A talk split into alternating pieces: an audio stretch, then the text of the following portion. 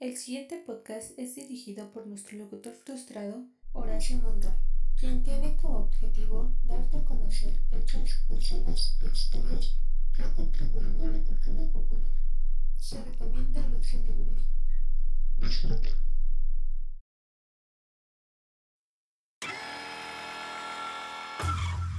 La fama es una condición tan maldita como deseada.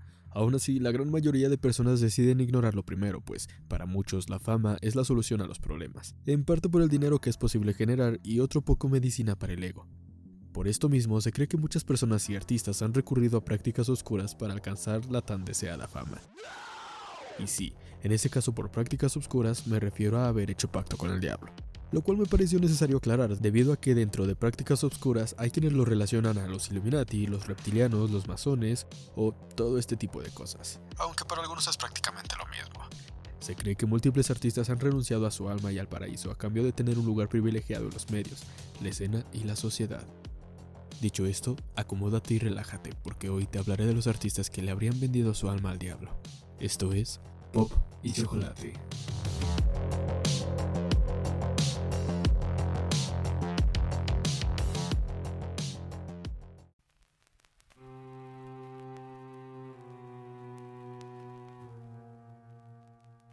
Hay quienes piensan que este fenómeno, por llamarlo de alguna manera, es algo que ha surgido con los nuevos artistas, pero no podrían estar más equivocados. Este tipo de cosas se remontan a muchos años atrás, incluso antes de que la sociedad fuera lo que es hoy en día. Por ejemplo, Niccolo Paganini, nacido en 1782, comenzó la música a los 5 años, comenzó a componer a los 7 y para sus 12 años ya se presentaba ante audiencias. La sorpresa de la gente era tanta que llegó a surgir el rumor de que su talento debía tener algún origen oscuro, el chisme llegó al grado de que, entre el temor, la gente se persinaba antes de entrar a sus conciertos. También se dice que durante sus conciertos era tanta la habilidad con la que tocaba que las cuerdas de su violín no soportaban y se terminaban rompiendo, hasta quedarse solamente con una. Solo para continuar tocando con esa única cuerda. El tipo de práctica exacta a la que se ha de recurrir para lograr dicho pacto se desconoce. Por ejemplo, allá por 1713 se cuenta que Giuseppe Tartini, el diablo simplemente se le habría aparecido en un sueño, en el cual al cederle su violín al diablo, éste habría interpretado una canción tan maravillosa que al despertar Tartini intentó replicarla, y a pesar de que la obra se ha vuelto icónica y su obra más reconocida y valorada, Tartini dijo, Al despertar, inmediatamente tomé mi violín, deseando recordar al menos una parte de lo que había escuchado, pero fue en vano. Compuse la sonata del diablo, hasta la fecha mi mejor obra, pero siguió siendo tan inferior a lo que había escuchado en mi sueño que habría preferido romper mi violín y abandonar la música para siempre.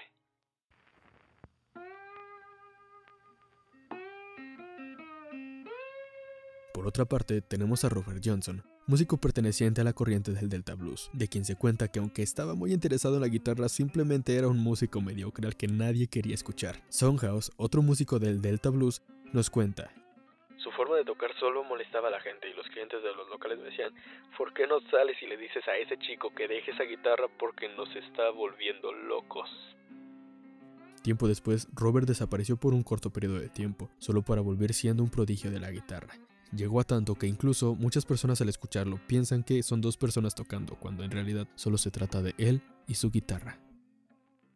Se dice que allá por 1936 Robert habría ido a un cruce de caminos con guitarra en mano antes de la medianoche esperando a que el diablo se le apareciera, cosa que al parecer le funcionó pues se dice que un hombre llegó, le afinó la guitarra, tocó una canción y se la devolvió. Después de esto, Robert Johnson alcanzó la fama logrando grabar 11 discos.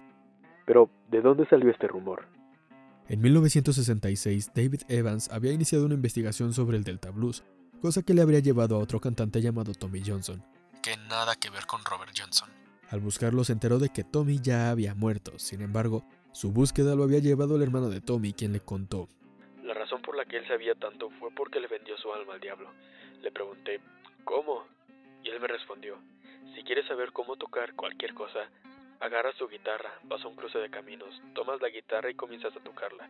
Un hombre se acercará a ti, tomará tu guitarra, la afinará y después tocará una canción y te la regresará. Así es como aprendí a tocar.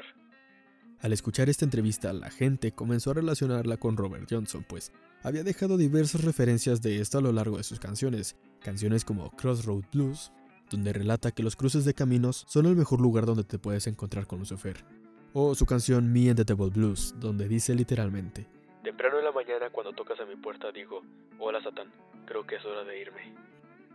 Antes de morir, Robert había desaparecido después de una presentación en un bar. Su cuerpo fue encontrado luego de tres días. Con esto, en 1938, Robert murió a la edad de 27 años. De hecho, se dice que fue él quien habría inaugurado el dichoso club de los 27. Supuesta maldición que ha caído sobre algunos artistas que han muerto a esta edad, como Ryan Jones, Jim Morrison, Jimi Hendrix, Janis Joplin, Kurt Cobain y Amy Winehouse. Uno de los métodos que más se rumoran para conseguir dicho pacto es el del sacrificio. Este sería el caso del presunto suicidio de Lina Morgana, una emergente artista de 19 años que acabaría con su vida al lanzarse de un décimo piso. Lina se encontraba en proceso de ser lanzada al estrellato, pues su álbum debut estaba a punto de ser lanzado. Precisamente esto último es lo que hace que se ponga en duda el hecho como suicidio. Por esto, hay quienes dicen que en realidad no se trata de un suicidio, pero...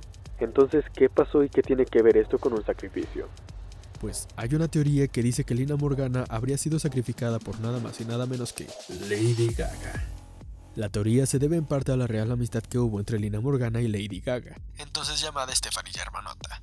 Pues cabe decir que el presunto suicidio sucedió en los muy tempranos inicios de Lady Gaga. Ambas solían trabajar juntas con el mismo productor y llegaron a componer varias canciones. Se supone que todo estaba pensado para que Lina Morgana fuera la voz mientras que Gaga, o mejor dicho Stephanie, sería quien compondría las canciones. Se dice que Stephanie no estaba satisfecha con la idea de quedarse detrás del telón, y que motivada por celos o envidia, habría sido la verdadera culpable de la muerte de Lina Morgana, empujándola desde la azotea del hotel.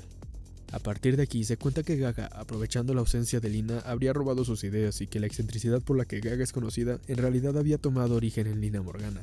Pero hay quienes también se aventuran a decir que como parte del ritual Gaga habría robado el alma de Lina para tener éxito, inspiración y creatividad. Y sí, suena muy descabellado. El problema es que la madre de Lina ha contribuido en gran parte a este mito, pues alguna vez llegó a declarar, Mi hija no tenía problemas con nadie. Ella era feliz. El día que murió, Lady Gaga desapareció de la nada. Yo sé que ella mató a mi hija. Lo más triste es que Gaga ha copiado todo de mi hija, incluso su estilo. Ha robado sus canciones. Cuando la veo, es como si viera a mi hija. Y por si fuera poco, en su última declaración diría, cuando estaba velando el cuerpo de mi hija, vi que en uno de sus dedos estaba una estrella de seis picos. No quiero hablar más de esto porque temo por mi vida. Que Dios bendiga a Stephanie. Lo cual sirvió para alimentar aún más el rumor de que dicha muerte había formado parte de un ritual para alcanzar la fama. Se dice que el pacto queda expuesto en algunas de sus canciones al ser invertidas, como Poker Face, canción en la que supuestamente se pueden escuchar mensajes como En el infierno no hay amor, Maravilloso es Satán porque en esta tierra es la montaña de Baal. Se me olvida, es la ceniza que necesito. Yo sé que el álbum es sexo mágico, hombre, es la fama del monstruo. Fama 66 o infierno 66. Pero miente, somos yo y tú, no es Dios. El Salvador es asqueroso. Es un asqueroso y no resucitó. La música consiste en alabar al sol. En Alejandro, otro de sus éxitos, además de todo el contenido religioso que incluyó en el video, al invertir la canción habría mensajes como yo tengo dioses malos. Juntos no tememos al Señor. Sí. Adiós Jesús. Pero obviamente este tema de los mensajes ocultos que se encuentran cuando inviertes canciones no es exclusivo de Lady Gaga. Se han encontrado también en artistas como Shakira o Enrique Iglesias, cuyo tema Lloro por ti, se dice que puedes encontrar un mensaje que dice Oro contra Jesús, oro yo a mis demonios. Y si tienes la suficiente edad, es probable que recuerdes que hubo un tiempo en el que una banda estuvo muy de moda. Con RBD, como tenía que ser con todo lo que se vuelve popular, le comenzaron a encontrar mensajes subliminales a sus canciones. En la canción Sálvame, se dice que al invertirla se puede escuchar. Tu animal seré Satanás. Hoy son rebeldes. Cordero solemne de Satanás. El malo me lleva. No es raro. Hazme ver. En el tema principal llamado Rebelde se dice que hay mensajes como Ven, abrázame, demonio. Otra de las canciones en las que se encontró esto fue Solo quédate en silencio, en donde se habría encontrado el siguiente mensaje. Me quemo, osemos servirle, proteges a Satán, oremos con él, que esté incinerado, o cedo mi primera vez y hazme mujer. Gloria Trevi es otra de las artistas que a lo largo de su carrera fue señalada de utilizar este método para adorar al diablo. En canciones como Psicofonía supuestamente se puede escuchar Satanás, soy tu cornuda, caído por ti desde el cielo. Ay luna, lleno de males, ahí resbaló el árbol a mis pies. Hoy sálvame, Luzbel. Otro de sus temas más exitosos, llamado Todos me miran, Supuestamente se pueden escuchar mensajes como Temblará, me veo ganar con él. Pide el éxito de hoy. Para Satán me maquillé, para él me persino. Maté a Superman y él me dice, ven muñeca. Padre, madre, ya. Al mal negro. Satán dará en su luz. A mí provee, a mí me da poder, a mí me da poder. Y si sigues teniendo la suficiente edad, también recordarás que a inicios de los años 2000 hubo una canción súper famosa que en primera instancia la letra parecía carecer de sentido. El ACRG estuvo rodeada especialmente de este tipo de rumores. Según las personas que teorizan este tipo de cosas, tan solo el nombre de la canción te invitaba a ser hereje, y el dichoso Diego de quien hablaba la canción hacía referencia al mismísimo demonio.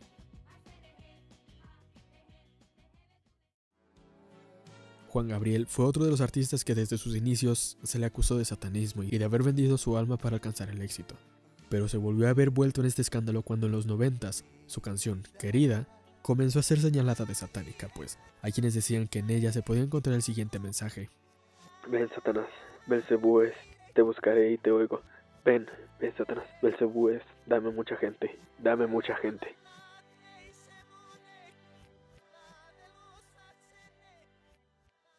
Pero, ¿es esto cierto? Y no hablo de los mensajes subliminales, porque está claro que eso es más un tema de percepción, que seguramente si no te dijeran lo que se supone que dice, no lo notarías.